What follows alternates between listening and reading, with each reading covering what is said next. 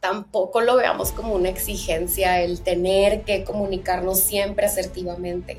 Al final del día somos humanos y las emociones también, pues las, las podemos sacar de otras formas mm, saludables, normales, sin que necesariamente sean agresivos. ¿Qué estilo de apego tenemos? ¿Qué estilo de comunicación tenemos? Eh, ¿Qué cosas son no negociables? ¿Qué cosas sí son negociables? Que yo he aprendido es justo esto, que no puedes tú normalizar tu conducta o, pensar que tu conducta es como es para todo el mundo, porque a veces creemos pues, esta frase de es que es obvio, es tan evidente lo que te estoy diciendo, cuando en realidad es evidente para ti, pero pues, tú estás en una creencia de una forma que tú has vivido toda la vida. Eh, hay familias que utilizan ciertos patrones pasivo-agresivos para comunicarse, otras familias que son totalmente agresivas, incluso violentas y que a veces esa es la única forma en la que se saben relacionar y esa es la única forma en la que la familia se puede sostener. De lo contrario, no funcionaría o no, no saben cómo. La vida no siempre es como nos la han contado. Atrévete a cuestionar tus creencias. Hablando sin filtro Podcast. Podcast. Podcast. Bienvenidos a su podcast favorito, Hablando sin filtro. Yo soy Carlos Camacho y hoy tengo una gran invitada. Me acompaña la psicóloga Susana López Reséndez. ¿Cómo estás, Susana? Bienvenida. Con gran ovación. ¿Cómo, te va? Sí. Muy bien, muy bien, súper bien, muy contenta de estar aquí, de compartir. Me encanta poder hablar de estos temas, tener un espacio, como te decía. Qué bueno que haya gente como tú que esté hablando de este tipo de temas para concientizar más. Entonces, muy contenta y gracias nuevamente por este espacio. No, gracias a ti por regresar a este espacio, porque Susana ya había estado con nosotros, hablamos de miedos en, un capítulo previo. Y hoy pues vamos a hablar de un tema, la verdad que está como muy relacionado también al miedo y que a veces más bien no sabemos cómo se representa y se representa de, una muy mala comunicación, ¿no? Entonces, antes de que arranquemos con, el tema que vamos a hablar hoy, quiero eh, contarles un poquito de Susana. Bueno, Susana es licenciada en psicología, tiene una maestría en neurorehabilitación, también en terapia racional emotiva conductual. Eh, también tiene especialidad en psicología positivo y bienestar. Lanzó recientemente un libro para la guía del bienestar y eh, pues ahora está en, este tema de, la comunicación también. Lanzaste un taller, ¿no? Justamente de comunicación asertiva. Y precisamente, pues hoy queremos explotar ese, ese taller. Eh, les vamos a dar una pequeña pincelazo de, de, ello para que se animen y después pues bueno, van a lanzar nuevas fechas. Pero, pero bueno, lo que está detrás de, la comunicación asertiva creo que es como la, consecuencia, pero detrás de todo ello hablábamos fuera del aire, Susana, sobre qué pasa, ¿no? O sea, ¿por qué se da una mala comunicación? ¿Por qué existe el conflicto? ¿Por qué a veces no sabemos comunicar lo que sentimos o, o más bien interpretamos mal las expectativas o necesidades de las otras personas o de las personas con las que nos relacionamos? ¿Por qué pasa eso? Cuéntanos. Ay, es, un tema muy complejo. Gracias. Para empezar, gracias por la bienvenida. Y pues bueno, entrando al tema. Es un tema bastante complejo porque entran en juego muchos factores. Entre ellos, primero que nada, la historia familiar, ¿no? Eh, hay familias que quizás se saben comunicar muy bien, hay familias que no se comunican para nada, hay familias que, que se comunican de manera individual, pero no de manera grupal.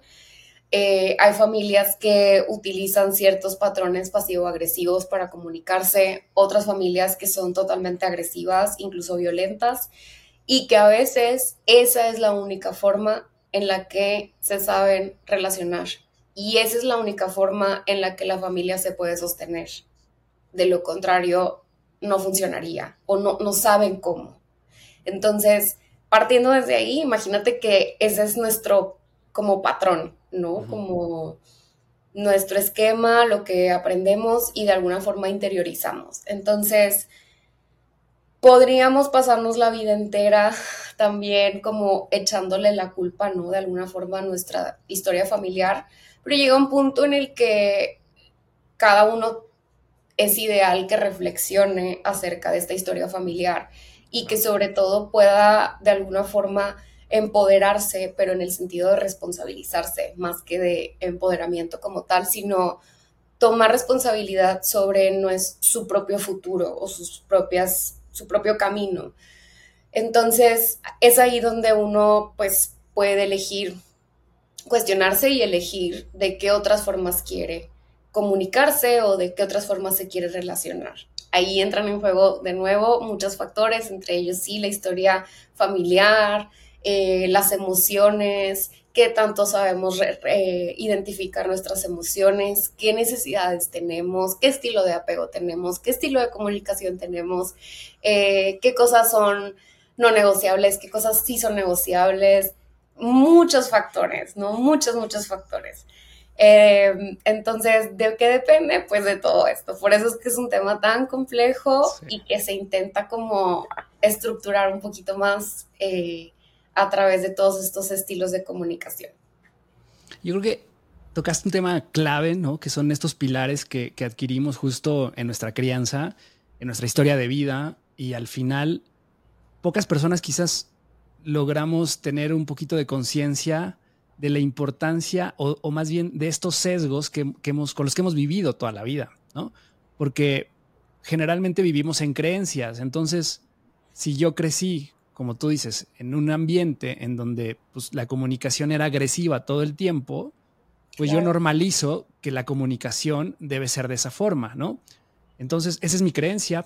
Y entonces, si yo me relaciono con una persona que al contrario, a lo mejor eran demasiado amorosos, que hablaban las cosas, etcétera, pues ahí viene un choque, ¿no? Entonces es, si yo tengo un conflicto, yo voy a explotar, pero tú tratas de calmar y demás, y entonces a veces nos relacionamos con, personas que, pues que creemos que tienen que ser como nosotros, ¿no? O sea, porque para nosotros eso es lo habitual. Y creo que ahí eh, empieza el, verdadero problema. O sea, yo creo que eh, de las cosas que yo he aprendido es justo esto, que no puedes tú normalizar tu conducta o, o pensar que tu conducta es como es para todo el mundo, porque a veces creemos, güey, pues esta frase de, es que es obvio, es tan evidente lo que te estoy diciendo, cuando en realidad es evidente para ti, pero pues tú estás en una creencia de una forma que tú has vivido toda la vida. Entonces, eso es lo importante, lo que tú dices de, a veces no nos enseñan, o más bien no tenemos como estos referentes, y si nuestro único referente es la familia o un entorno específico, pues cómo sales de esa caja, ¿no?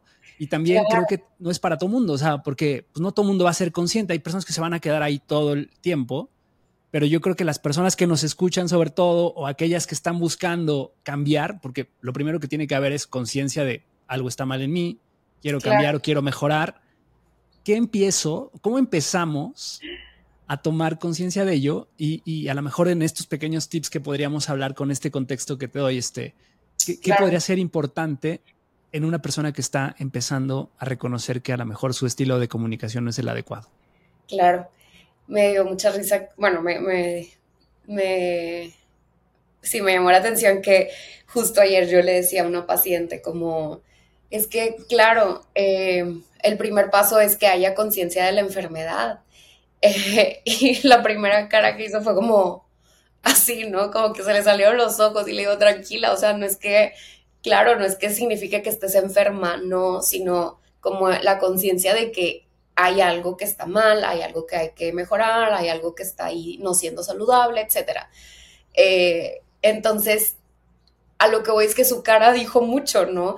Nos asusta mucho darnos cuenta de este tipo de cosas y nos asusta mucho el cambio, nos asusta mucho eh, lo incierto, lo incómodo. Entonces a veces preferimos quedarnos en lo familiar que aunque no sea familiar y cómodo, que aunque no sea lo más saludable y a veces ni siquiera es lo que queremos para nosotros, pero como es cómodo, prefiero quedarme ahí, ¿no? Entonces, sí, sí es un punto muy importante. Eh, ¿Cómo te das cuenta? Creo que tiene que haber el factor voluntad, pero también tiene que haber el factor de querer ese cambio, o sea, del deseo. Tiene que haber un deseo. Deseo de mejorar, deseo de conocerse, deseo de estar mejor incluso para otra persona. A veces la gente va a terapia porque quiere mejorar para un trabajo, porque quiere mejorar, bueno, no un trabajo, sino su posición en el trabajo, para su pareja, para sus hijos, para sus padres, o sea, y a veces esa motivación está bien, que eso de alguna forma, que ese deseo nos mueva, pues bueno, ya después lo haremos de nuestro, ¿no? Y está bien, también forma parte de esta interdependencia, pero, pero tiene que haber un deseo, o sea, tiene que haber el deseo del cambio. De lo contrario, te puedes quedar detrás de la piedra toda la vida, toda la vida. Oye, su, también otro tema que me llama la atención también en este tema, y, es que es bien delicado, o sea, porque a veces pareciera que, que es blanco y negro y en realidad es, es bien difícil este trabajo, ¿no? Porque, porque también a veces uno piensa que está mal. Porque tu entorno te dice que estás mal. Pero hay algo en ti que te dice estás bien. O sea, también no queremos que toda la gente sea igual, que se comunique de la misma forma y como, como, como geneicemos, digamos, a la sociedad. Y entonces tienes que tener este tipo de comunicación específicamente. Yo creo que la clave acá, como tú decías, es qué me hace bien a mí y cómo me siento. Porque probablemente digo, pues me siento súper cómodo, o a lo mejor me siento cómodo por qué, por qué situación. Por eso te digo que el trabajo interno es súper cañón y es la parte más difícil. Sí. Y de nuevo es, si yo me siento cómodo de esta forma, o sea, también aquí viene el tema de la comunicación, o sea, que yo me sienta cómodo no quiere decir que esté bien para todo mundo. Sí. Entonces ahí también es el tema de la, de la conciencia de decir, ok, si yo soy de esta forma, ¿cómo aprendo a comunicarle a, a esta persona que yo entiendo que no tiene que ser igual a mí, que yo reconozco su potencial, o mis diferencias, etcétera, pero aprendemos a sobrellevarnos, porque al final del día yo me enriquezco con lo que esta persona es para mí y esta persona se puede enriquecer con lo que yo tengo para ofrecer, con mis sombras y con mis virtudes, que es que, de nuevo, esa es la parte compleja, la parte de conciencia. Es bien complejo y a veces yo me, me llama mucho la atención que a veces con, sin generalizar de verdad, pero es algo que veo muy constante, es con los ingenieros. A veces les cuesta un montón porque todo lo ven como ABC, ¿no? De que, a ver, pero ¿cómo? O sea, ¿cómo? Y yo, a ver, es que, esto no funciona así, ni hay una fórmula. Y la verdad es que no hay una fórmula para nadie, ni siquiera para mí como psicóloga, ¿sabes? En, el mundo real, pues ahí vas, ¿no? Entonces vas y, y es a ver cómo nos entendemos, cómo nos acomodamos, y todo se da precisamente a través de la comunicación. Ahora, creo que es importante que tampoco lo veamos como una exigencia el tener que comunicarnos siempre asertivamente. Al final del día somos humanos y las emociones también, pues las, las podemos sacar de otras formas mm, saludables, normales, sin que necesariamente sean agresivas, como cuando pues te molestas y dices las cosas en el momento, ¿no? Sin agredir o sin ser violento. Eh, o cuando, por ejemplo, dices, eh, vaya, te dejas llevar un poco más por las emociones, sin filtro, eh, sin pensarlo tanto, que también está bien. El punto es que después, cuando bajen un poquito, pues bueno, a ver, ahora sí te hablo asertivamente, ¿no? Como que ya que lo haya procesado un poquito más y tal. Entonces, eh, sí, es un tema complejo, pero pues aquí estamos para poderlo desmenuzar un poquito. Hace rato fuera del aire platicábamos justo de esto, ¿no? Que yo te compartía que, que creo que también no sabemos identificar nuestras emociones, que yo aprendí ligeramente, porque no siento que todavía estoy como en ese nivel pro, pero, o sea, como que empecé a entender este tema de las emociones a mis 38 años. Entonces, o sea, seguramente hay personas ahí que hablamos de emociones todo el tiempo, o sea, porque lo vemos en todos lados ya, ¿no? Siente tus emociones, vívelas. Hay personas que te, dicen todo el tiempo de no reprima las emociones. Y yo creo que también en este, en este entorno de comunicación que hoy tenemos en redes sociales y demás, y en unos en alguna forma de ser como viral también, creo que de repente estos temas hay que tener mucho cuidado porque de repente encontramos contenido que resulta muy emotivo o muy disruptivo, lo que tú quieras, pero para mí el vivir con las emociones también es un tema delicado, ¿no? O sea, más bien tienes que saber gestionar las emociones, o sea, tienes que ser consciente de ellas, pero si no las conoces, y no sabes cómo se siente el miedo, cómo se siente el abandono, todo lo traduces en, un enojo, ¿no? Que también hablábamos de esto, de de repente me enojo y sobre todo los hombres. O sea, yo creo que aquí la clave también podemos empezar a diferenciar el tipo de comunicación entre hombres y mujeres, porque a veces también creo que hay diferencias verdaderamente sustantivas y sobre todo porque a los hombres nos han, nos hemos reprimido mucho tiempo porque venimos de una educación muy machista en donde el hombre no llora, el hombre no expresa, el hombre no puede ser débil. Y pues eso evidentemente lo único que se traduce es que no sabemos identificar esas emociones. Claro, claro. Muchas veces por, un tema, por un tema cultural, a los hombres se les ha permitido que la única forma en que pueden expresar sus emociones es a través del enojo, ¿no? Eh, si siento miedo, me enojo, si siento tristeza, me enojo, si siento inseguridad, me enojo, si siento incertidumbre, me enojo, ¿no? Y entonces se vuelve incluso bien difícil a la hora de comunicar, porque entonces no, no se llega directamente con, con, con la verdadera emoción o con el verdadero problema, sino solo con el enojo. Y está bien, se vale enojarse, pero el punto es que hay detrás de ese enojo, ¿no? Te está molestando, es una molestia, es una falta, es algo que necesita repararse, es algo que te duele, es algo que hay que atender, ¿qué pasa? ¿no? Y mientras que esta persona no entra en contacto con la verdadera emoción de fondo, es difícil poderla también comunicar, ¿no? Y no es trabajo tampoco de la otra persona estarte adivinando qué sientes, ¿no? O estar siendo tu lector emocional por ti. Entonces, es, eso también definitivamente merma o limita la comunicación, pero quisiera hablarte un poco acerca de, ok, se habla de todo este tema de la comunicación y hay que comunicar y la comunicación, o sea, sí, ok, pero también es importante entender, ok, es la base de todo, pero ¿por? ¿O, o por qué? O sea, ¿por qué es la base de todo? ¿Cuál es el punto de que, de, de comunicar, no?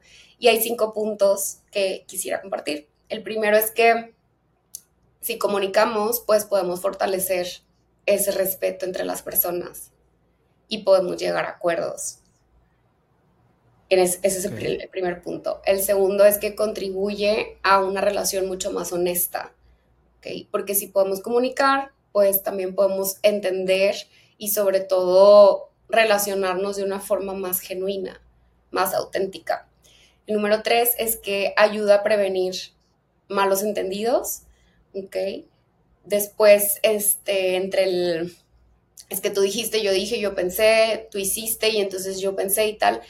Y a veces saltamos a, la isla de, de, las conclusiones y volver a la realidad cuesta, porque nosotros nos podemos hacer conclusiones mentales bien fáciles, cuando en realidad no es, no, no, no es lo que es o no es lo que la otra persona está viviendo, ¿no? Y eso a veces no es que te haga perder tiempo, pero de alguna forma involucra más tiempo, implica más energía, implica más diálogo todavía, entonces no hay que asumir nunca. Mm. El cuarto es que nutre la confianza también. Si hay un espacio seguro, abierto y honesto donde yo me puedo comunicar y tú me vas a escuchar, eso también fortalece la confianza entre las personas, llámese cualquier tipo de relación. Y por último, es que también si sabemos comunicar, nos permite recibir la ayuda adecuada, la ayuda que en realidad necesitamos. A veces cuando expresamos ciertas cosas o comunicamos, no sé si te ha pasado que luego, luego das un consejo o le dices a la persona qué harías tú o cómo lo debería de hacer o, cómo saltar a rescatar a esa persona, ¿no? O es, en esa situación. Cuando en realidad muchas veces nada más quieres que te escuchen. Nada más quieres hablar, nada más quieres desfogarlo, quieres ese vomitar verbalmente, ¿no? Y eso es todo. Entonces, si lo sabemos identificar, podemos justamente también recibir esa ayuda adecuada. O por ejemplo, oye, yo cada tantos días necesito estar sola o tantos eh, un día a la semana me gusta irme con mis amigas, ¿no? Y, ya está. O cuando yo vengo muy cansada, me gustaría que me ayudaras a limpiar los trastes. ¿Sabes? Como cosas más específicas que también puedan ayudar a, recibir esa, esa puedan ayudar a recibir esa ayuda adecuada de la forma en la que esperamos y lo necesitamos también. Entonces, esos son algunos, algunos puntos del por qué es tan importante. No es nada más porque sí o porque sea una moda o porque sea un trending. Eh, hay ciertas cosas que ayuda a fortalecer, entre ellas esta.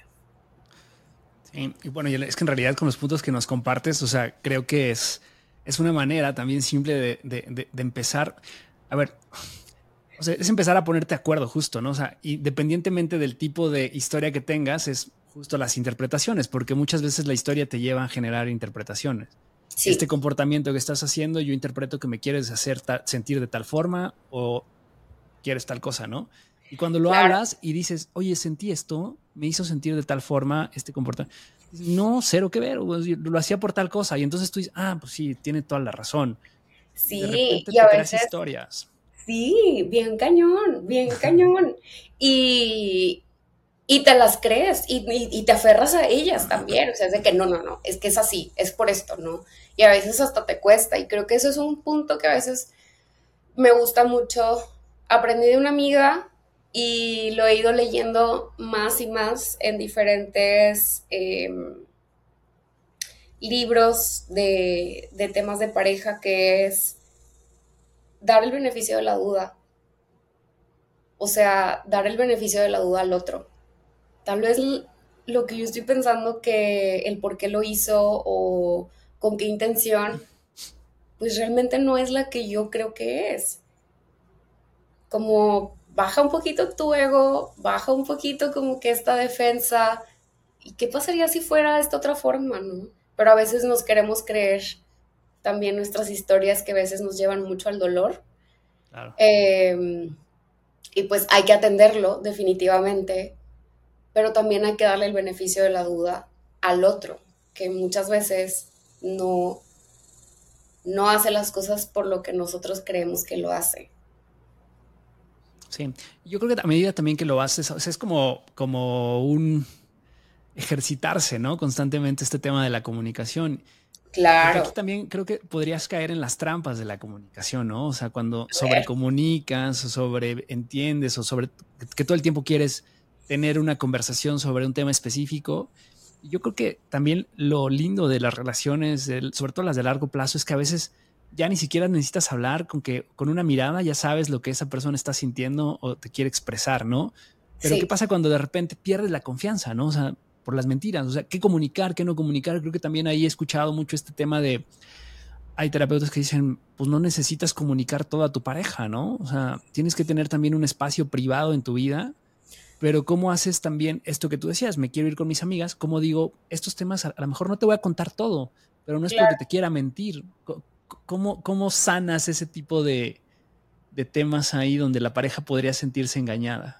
Bueno, pero hay dos temas ahí, son dos temas diferentes. Uno es el de las mentiras y o, el engaño o lo que sea que sea que tenga que ver como con betrayal que tenga que ver como con traicionar, con engañar, mentir, etcétera, y otro es pues cómo comunicar este espacio y parte de las necesidades emocionales que las parejas también requieren y cualquier relación incluso eh, es la privacidad. La privacidad. No te voy a compartir o no te tengo por qué decir santo y seña de todo. Pero ojo, es ese no tengo que. Yo elijo que te quiero compartir. Yo elijo con qué me siento cómodo, yo elijo que, de qué te quiero hacer parte, pero pues no te tengo que, compartir todo, ¿no? No te tengo que decir todo. Y creo que eso es parte, ahí, ahí entran dos cosas en juego. Uno, la comunicación, es decir, poderlo expresar, poderlo compartir. Hay, este tema no lo quiero hablar, paso esto, pero no estoy lista para hablarlo. Eh, en otro momento lo podemos hablar o este tema es algo que solo te voy a contar una vez y no quiero volver a hablar de esto es un ejemplo. Y dos, pues también el respeto o la tolerancia a la frustración que la otra persona pueda tener para recibir esto. Es decir, pues sí, asumo que, asumo tu privacidad, asumo y la respeto y ya está. Pero hay personas que a veces no, pues no, no quieren o no pueden lidiar con esa, con, con esa, con esa incomodidad o que a veces creen que tienen que saberlo todo, pero bueno, ya entra en temas, ya entra en juego otro tema del control y demás. Por lo pronto, quisiera eh, hablar un poquito acerca de cuatro estilos de comunicación que existen, que eso sí lo podemos ver, esos son patrones que están muy identificados y que a veces, ojo, que a veces no nos damos cuenta que utilizamos ese tipo de patrones o de estilos de comunicación. Entonces, para los que nos escuchan, pongan atención porque quizá esto les pueda ayudar a identificar su estilo de comunicación, ¿vale? Entonces, existen cuatro que son pasivo, agresivos, pasivo-agresivo y asertivo. Son cuatro, ¿ok? El primero, el pasivo, tiene que ver con literal no expresar nada, no expresar ni verbal ni emocionalmente eh, emociones, necesidades, nada. Estas personas que a veces no podemos leer, ¿sabes? Y que sus respuestas pueden ser como, mm, lo que quieras, sí, me da igual, ok, whatever, ¿sabes? Y que es como, pero, ¿qué está pasando ahí? De que, de que dime algo, ¿no? Entonces, em, el estilo de comunicación pasivo tiene que ver con ignorar tus valores y tus derechos, permitiendo incluso que la otra persona pase por encima. Es decir, ok, mejor no digo nada, eh, esta persona está haciendo esto y me molesta, pero me lo callo por no generar problema por evadir el conflicto. Eh, darle las, darles o cederle la, toma de decisiones con tal de evitar de nuevo tensión o conflicto a la otra persona. Eh, y a veces este estilo de comunicación pasiva, es decir, no, no, no hablar o no comentar o no expresar algo, puede ser una opción muy viable cuando el conflicto puede escalar a violencia. Entonces es también válido utilizarlo cuando hay demasiada tensión o cuando esto puede seguir escalando. Simplemente en el sentido de me quedo callado, no te lo voy a decir ahorita, voy a, eh, prefiero mantenerme en silencio cuando la otra persona está demasiado eh, exaltada, ¿no? Y, y para no como añadirle más leña al fuego, pues guardo silencio. Puede ser una opción también, ¿vale? Número dos. Número dos. El otro es el estilo de comunicación agresiva, que tiene que ver con expresar las emociones, ideas y necesidades a expensas del otro, ¿ok? Es decir, me vale lo que tú quieras, me vale lo que tú pienses o sientas, aquí yo, yo te voy a decir esto, ¿no? Y creo que a veces, hoy, es como cuando es la típica persona que dice, así hablo yo, ¿no? O siempre he sido así, o solamente estoy siendo honesto. Eh, y es como, pues sí, pero puedes tener un poco de tacto al decir las cosas y eso suavizaría un poco más la situación. Tiene que ver con ignorar los derechos del otro, con tal de salirte con la tuya. Eh, tiene que ver también con ser o tomar una actitud defensiva o hostil ante la confrontación, como cuando, por ejemplo, alguien llega y dice, oye, pues, no sé, tal cosa me molestó. ¿Y tú? ¿Y tú cuántas veces has hecho esto? ¿Sabes? Es como tú, o sea, te la regreso, ¿no? Me pongo a la defensiva. Eh, ay, tú muy bueno para decirme esto. Ay, tú siempre el que está bien, o tú siempre, eh, no sé, pero la vez pasada hiciste tal cosa, ¿no? Sacando cosas del pasado que nada que ver, pues bueno, eso es ponernos en modo agresivo, ¿no? Y es algo que cuando se utiliza constantemente, pues termina lastimando y termina apartando, ¿ok? Crea mucha distancia entre, entre las personas y pues algunos, algunos signos de comunicación no verbal que podemos observar es voltear los ojos, como haciendo así, oh, estos gestos de que, oh, así, ¿no? Eh, me salió muy natural, pero... identificamos el tipo de comunicación. ¿eh? Sí. Eh, voltear los ojos, cruzar los brazos, señalar con el dedo de que es que tú, bla, bla, bla, bla, bla, ¿no? Entonces, ese es el estilo de comunicación agresivo. Después, el número tres es el, estilo de comunicación pasivo-agresivo, que tiene que ver con parecer muy tranquilo por fuera, pero por, pero por dentro traer toda la emoción e irla sacando como a cuentagotas, el famoso chingaquedito, ¿no? Que es sutilmente actuar el enojo. ¿Nunca has visto los reels estos de de Baby Yoda que dice como que cuando estoy enojado y que empieza a hacer de que a pegar las puertas y que te estás moviendo en la cama y que vas caminando de que mucho más fuerte, ¿no? Y así.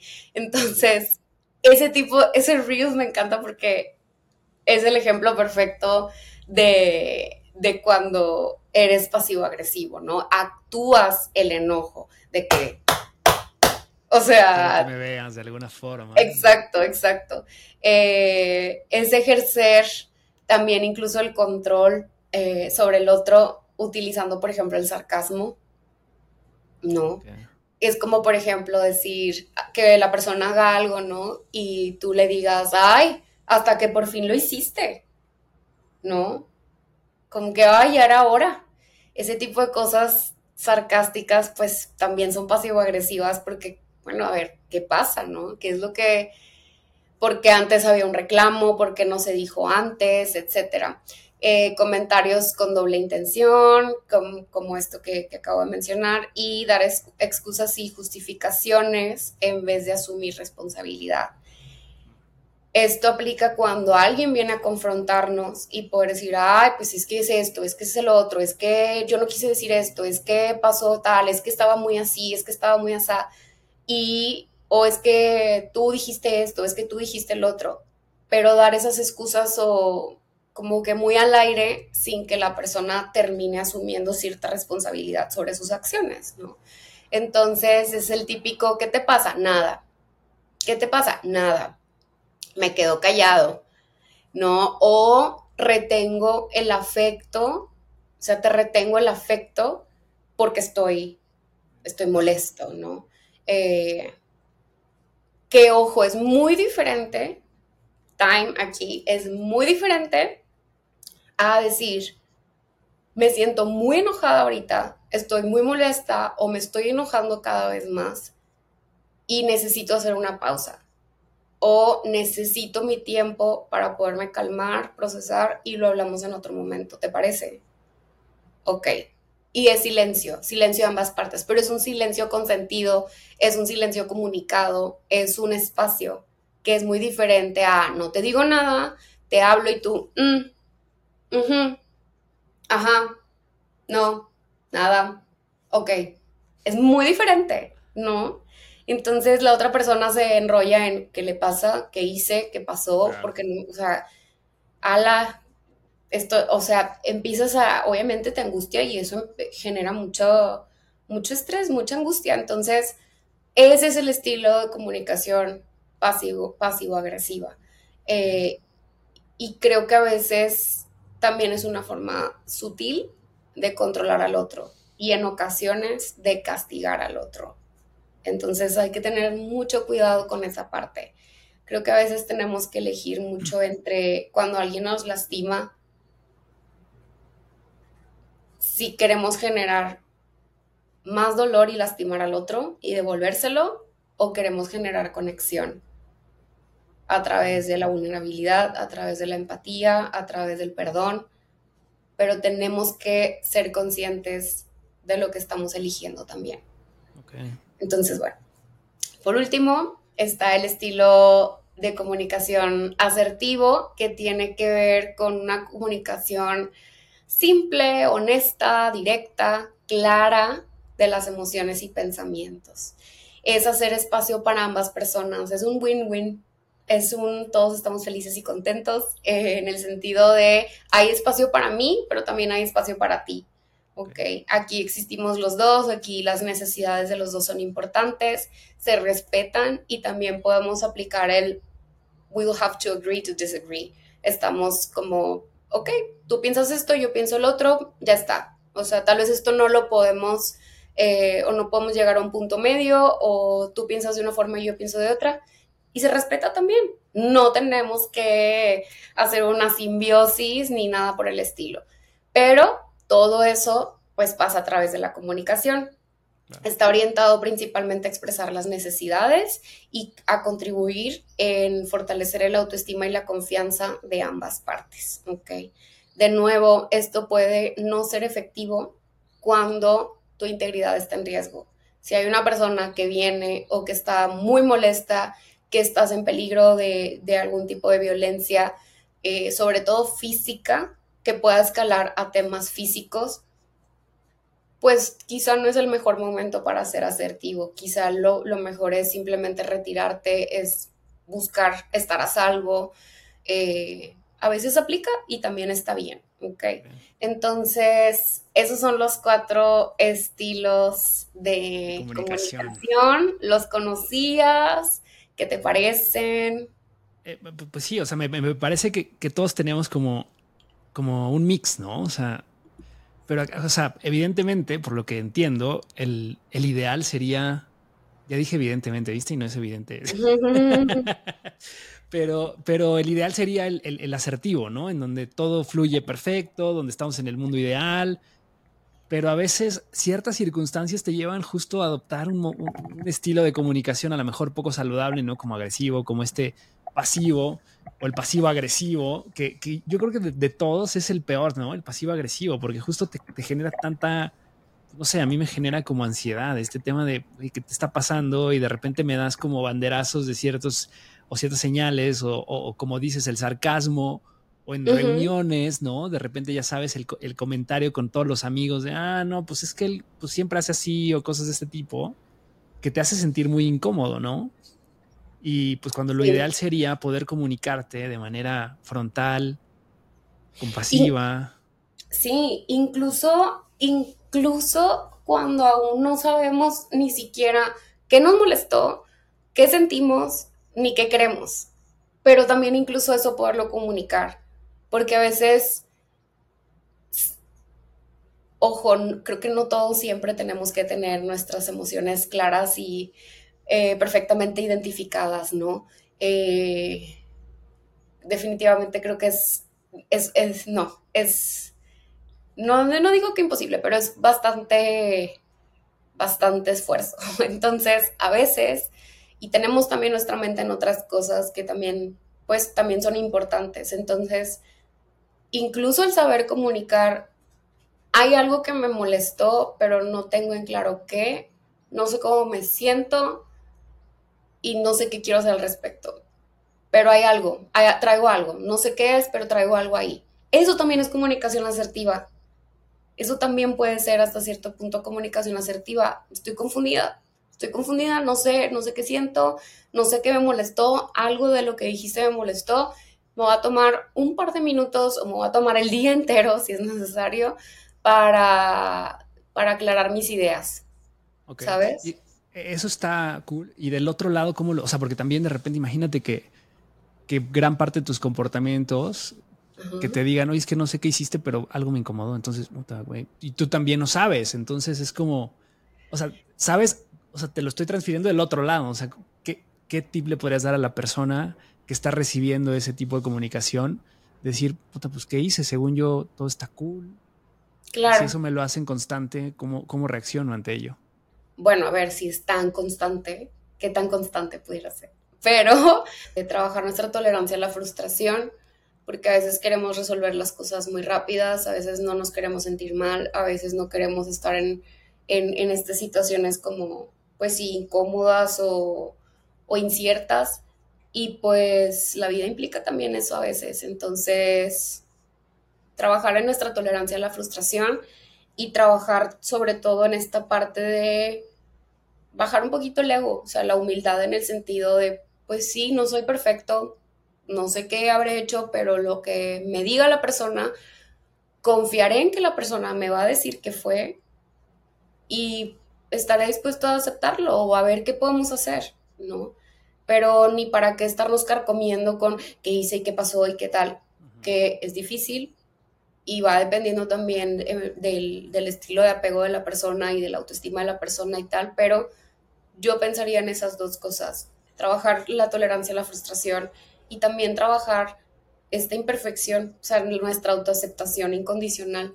Pues sí, aquello que yo la haya cagado, pues lo voy a escuchar, voy a confiar en que me lo va a decir y pues estaré dispuesto a, escucharlo, ¿no? Y a ver qué es lo que pasa.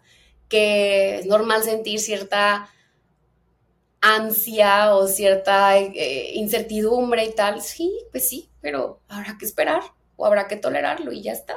Qué cañón, este, su... Eh, a ver, un poco para ir cerrando el capítulo, sé, que igual ahí tu agenda está un poco apretada, pero este miedo al conflicto, ¿no? Yo creo que también es una clave de, la comunicación y de repente queremos que todo tiene que resolverse pacíficamente y demás. Y también eso lo he visto mucho, ¿no? Para mí ha sido eh, un tema a lo largo de mi vida porque yo soy una persona que a veces evade el conflicto. O sea, por no pelear ahora, digo, ah, vamos a conciliar, vamos a hablar, no sé qué. Pero a veces es importante, también me he dado cuenta que el conflicto a veces es importante porque tienes que ser muy claro en qué te está molestando, no tener miedo y afrontar una situación complicada de inmediato y no dejarla correr porque luego vienen estos comportamientos pasivo-agresivos. Totalmente, totalmente. Algo que es importante es las parejas saludables, las parejas exitosas confrontan y enfrentan el conflicto y tienen conversaciones incómodas hay que tener esas conversaciones muy incómodas también para poder entendernos, para poder conocernos, para también saber hasta dónde llega mi línea o mi límite y hasta dónde llega el tuyo. Pero hay que tener esas, esas conversaciones incómodas, que a veces sí eh, les rehuimos, pero hay que tenerlas si es que en realidad queremos como sobresalir en esas relaciones. Claro. Claro, sí, es, es clave. Oye, Su, entonces, un poco para ir redondeando eh, la charla del día de hoy, o sea, ¿cuáles serían como tus recomendaciones finales para las personas? Ya hablamos de que a veces no sabemos entender nuestras emociones, que eso es clave, sería el paso número uno, entender nuestra historia también, o sea, saber que hay diferentes tipos de comunicación, diferentes historias, que no tienes que tomarlo tan personal. Yo creo que la clave, esto que acabamos de, de mencionar de las discusiones, pues tratar de ser compasivos, decir que no tengo que estar de acuerdo con todo lo que la otra persona es, pero respetarlo, ¿no? También eh, ya nos hablaste de cuáles son los tipos de comunicación, cómo poderlos identificar. Sí. Eh, ¿qué, más podrías decirnos? Algo como un resumen general de lo que quisieras compartirnos para, para que la gente se quede con esos mensajes clave en comunicación en conflicto. Fíjate que mm, les quisiera dar una pauta un recurso práctico a las personas que nos escuchan y que han llegado hasta este momento del podcast. Eh, eh, hablar un poco y de manera muy breve acerca de ciertos pasos para trabajarle la comunicación asertiva, porque muchas veces es, ok, ya sé que esto no se hace, ya sé que tengo que hacer esto, pero ¿cómo lo hago? ¿Por qué? Porque no tengo un referente, ¿por qué? Porque no sé, porque muchas razones, ¿no? Entonces, el primero es, paso número uno es identificar la acción o la actitud. Vamos a señalar eso, no vamos a señalar a la persona. En vez de decir, eres un imbécil porque siempre llegas tarde, es, llegaste tarde. O estás tanto tiempo, habíamos quedado a tal hora, llegaste tanto tiempo tarde, ¿no? Entonces, es describir la acción o aquello que sucedió más que llegar a agredir a la persona. Cuando llegamos directamente a, generalizar y a, a, insultar a la persona, pues se genera totalmente mucha más tensión, ¿no? No es lo mismo decir, oye, está, este, está esta situación, esto pasó en la agenda y esto cambió y hubo un error aquí, ah, cometiste un error.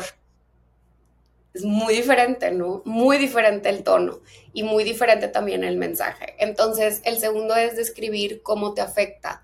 cómo te afecta esta situación eh, de manera muy general, ¿no? Oye, pues esto pasa, luego esto yo, con esta situación luego yo no puedo hacer tal, o con esto me deja en esta posición, o esto me limita a tal.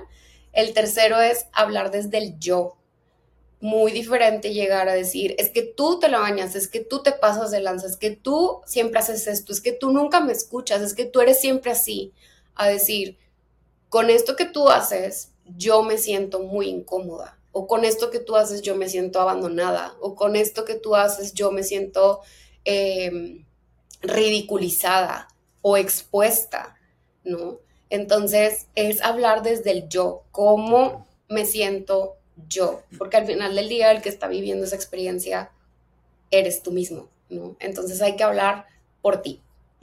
Stand up for yourself. Después, la, el punto número cuatro es, em, pues sí, ya poder ponerlo todo en conjunto. Cuando tú haces esto y sucede esto, yo me siento de tal o cual manera. Y por último, entonces, es poder hacer una petición clara y objetiva cuando tú haces esto y sucede esto y yo me siento así, eh, cuando tú haces esto, pasa esto y yo me siento de esta manera. Me gustaría que hicieras esto o me gustaría que tomaras en cuenta tal o cual cosa para, para la siguiente ocasión, ¿no? Y un bonus también pudiera ser es el poder incluso cuando haya una, una relación pues eh, de mucha confianza o más cercana, pues incluso poder compartir parte de, nuestra historia, ¿no? Porque esto significa o porque esto me mueve, porque esto es importante para mí, porque me duele, porque tal, ¿no? Y poder dar todavía un poco más de contexto, si es que, eh, vaya, no tenemos que justificar nuestra comunicación en ese sentido o nuestras peticiones, pero sí poder brindar un poco más de contexto para podernos abrir. esto. Entonces, esas son como algunas pautas de, cómo llevar la comunicación asertiva. Suena muy fácil, suena muy bonito. La realidad es que es práctica, práctica, práctica, práctica, ¿no? Y que también entendamos que pues somos humanos, que también podemos expresar de maneras espontáneas, de maneras a veces incluso irracionales, pero la comunicación asertiva también puede venir después. O sea, no tiene que ser siempre un deber ser de que tengo aquí mi libro y mi guía de cómo tengo que actuar y decirte las cosas. No, pues somos humanos y, oye, ¿qué, qué estás haciendo? ¿Por qué haces esto? ¿No? O sea, lo decimos en el momento y ya está, y también forma parte de, pero después, en otro momento, pues se puede un poco como enmendar o como un poco así, englobar o, o cerrar un poco más este, ese momento o esa situación a través de la comunicación asertiva. Perfecto, no, y pues muy bien, la verdad es que un gran pincelazo sobre este tema. Tenemos que tener una segunda parte, este, sus, eh, espero que, sea pronto. Eh, vas a ser aquí invitada frecuente también del podcast. Eh, este, pero bueno, amigos, Su, cuéntanos en dónde te pueden seguir. este taller que, que, tuviste sobre comunicación asertiva, ¿vas a abrir nuevas fechas? ¿No vas a abrir nuevas fechas? ¿Qué, qué onda? Cuéntanos. Ay, pues sí, vamos a tener varias fechas, pero por la más cercana es en octubre. Aún no sé exactamente la fecha como tal, pero pueden seguirme en psicóloga.enbalance y ahí les estaré compartiendo las fechas una vez que las tenga para que puedan inscribirse en el taller. Puede ser de manera individual o bien en pareja. Entonces, pues bueno, mucho más que bienvenidos e invitados todos. ¿También pueden tomar terapia contigo? También pueden tomar terapia conmigo. Ahora mismo tengo un poquito la agenda full, pero tan pronto se liberen espacios, pues también lo, lo publico también en, mis redes sociales o bien los puedo tener en lista de espera, pero sí, también está ahí la opción de, de psicoterapia, sobre todo online. Ya, es una rockstar, Susa, entonces aprovechen amigos. Pues muy bien, eh, muchas gracias, Su, de verdad, por, acompañarnos, por, por, esto que nos transmites. Y pues bueno, amigos, esto fue un capítulo de Hablando sin filtro. Síguenos también en nuestras redes sociales, en YouTube, en Instagram, en TikTok, Hablando sin filtro podcast. A mí me pueden encontrar como yo, Carlos Home. Y pues bueno, Su, no me queda más que darte un fuerte aplauso. Muchas gracias por acompañarnos y pues bueno, sigan a Susa y nos vemos la próxima semana. Cuídense amigos.